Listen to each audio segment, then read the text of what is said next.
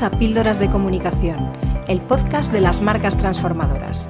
Soy Noelia Perlacia, DIRCOM de la agencia Avance Comunicación y te voy a acompañar en este viaje por la comunicación corporativa para aportar visibilidad, notoriedad y confianza a las marcas.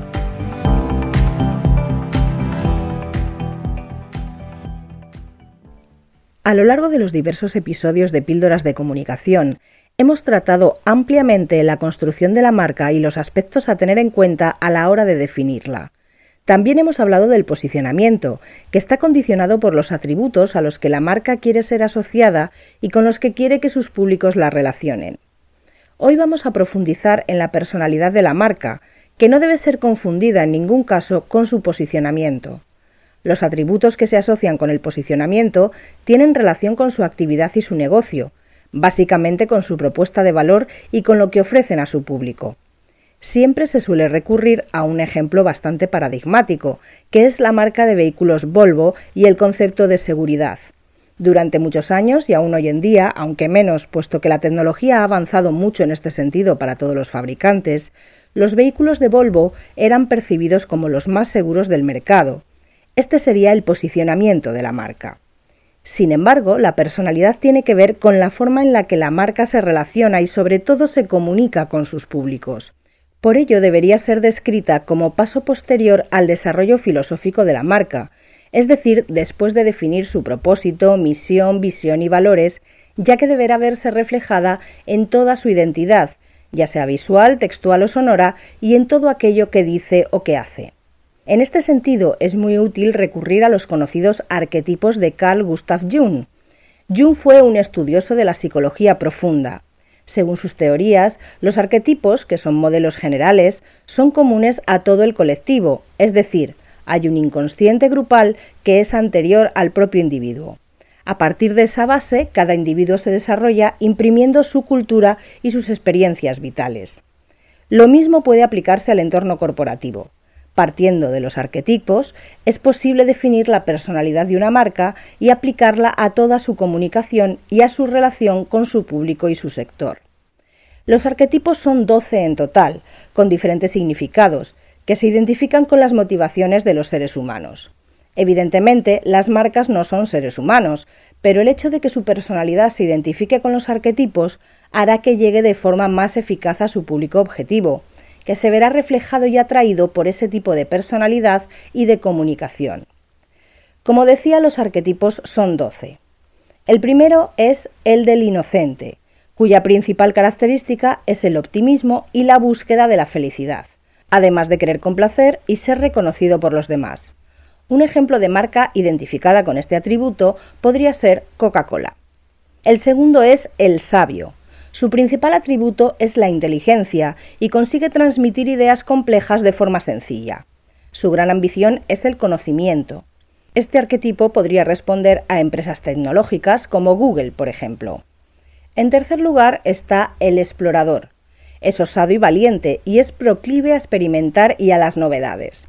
Su objetivo es descubrir y vivir experiencias. Un ejemplo claro de este tipo de arquetipo sería la marca Red Bull. En cuarto lugar está el gobernante, que es un líder con respuestas para diversas situaciones. Le gusta tener el control y un ejemplo de este arquetipo llevado al universo de las marcas podría ser Mercedes-Benz o Volvo. El quinto arquetipo es el creador.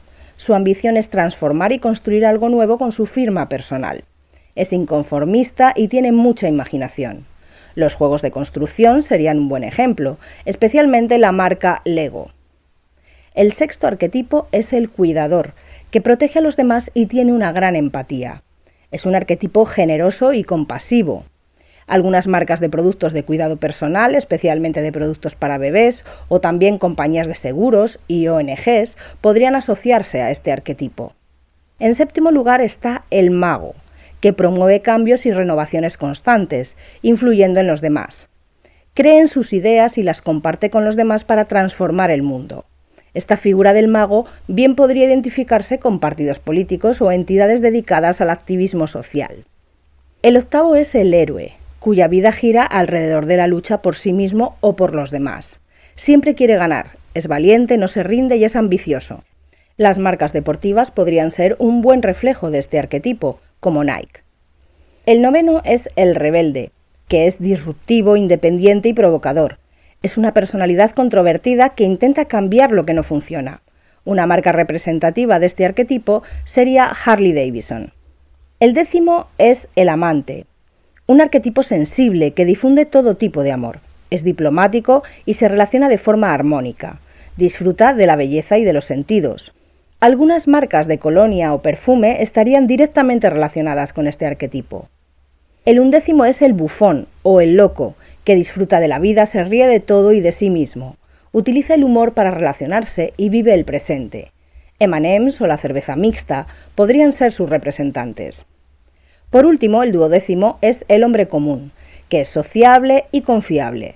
No sobresale por ningún atributo especial. En el caso de las marcas, este atributo se refleja en aquellas que suministran productos del día a día. Un ejemplo podría ser Leroy Merlin. A la hora de definir la personalidad de la marca, inspirada por estos modelos o arquetipos, será necesario tener muy en cuenta los factores clave de la propia filosofía de la marca, su propósito y valores, el tipo de producto o servicio y especialmente el tipo de público al que se dirige y el perfil específico del buyer persona. Dicha personalidad debe reflejarse en su identidad visual y textual, de la que hemos hablado en los episodios 6, 7 y 8 de este podcast, y por supuesto en todas sus formas de comunicación, tanto interna como externa, en las acciones de marketing y en todas las experiencias y relaciones con sus públicos. Por ello, es fundamental que todos estos factores sean auténticos y no únicamente una impostura. Al igual que las personas que no son auténticas y que fingen ser lo que no son terminan produciendo cierto rechazo, las marcas que no son coherentes, que no actúan con transparencia y veracidad o que no son lo que dicen ser, terminan provocando el abandono de sus públicos. Llegamos al final de este episodio de Píldoras de Comunicación y espero que este contenido te resulte interesante y útil. Te espero en el próximo. Hasta aquí nuestro episodio de Píldoras de Comunicación.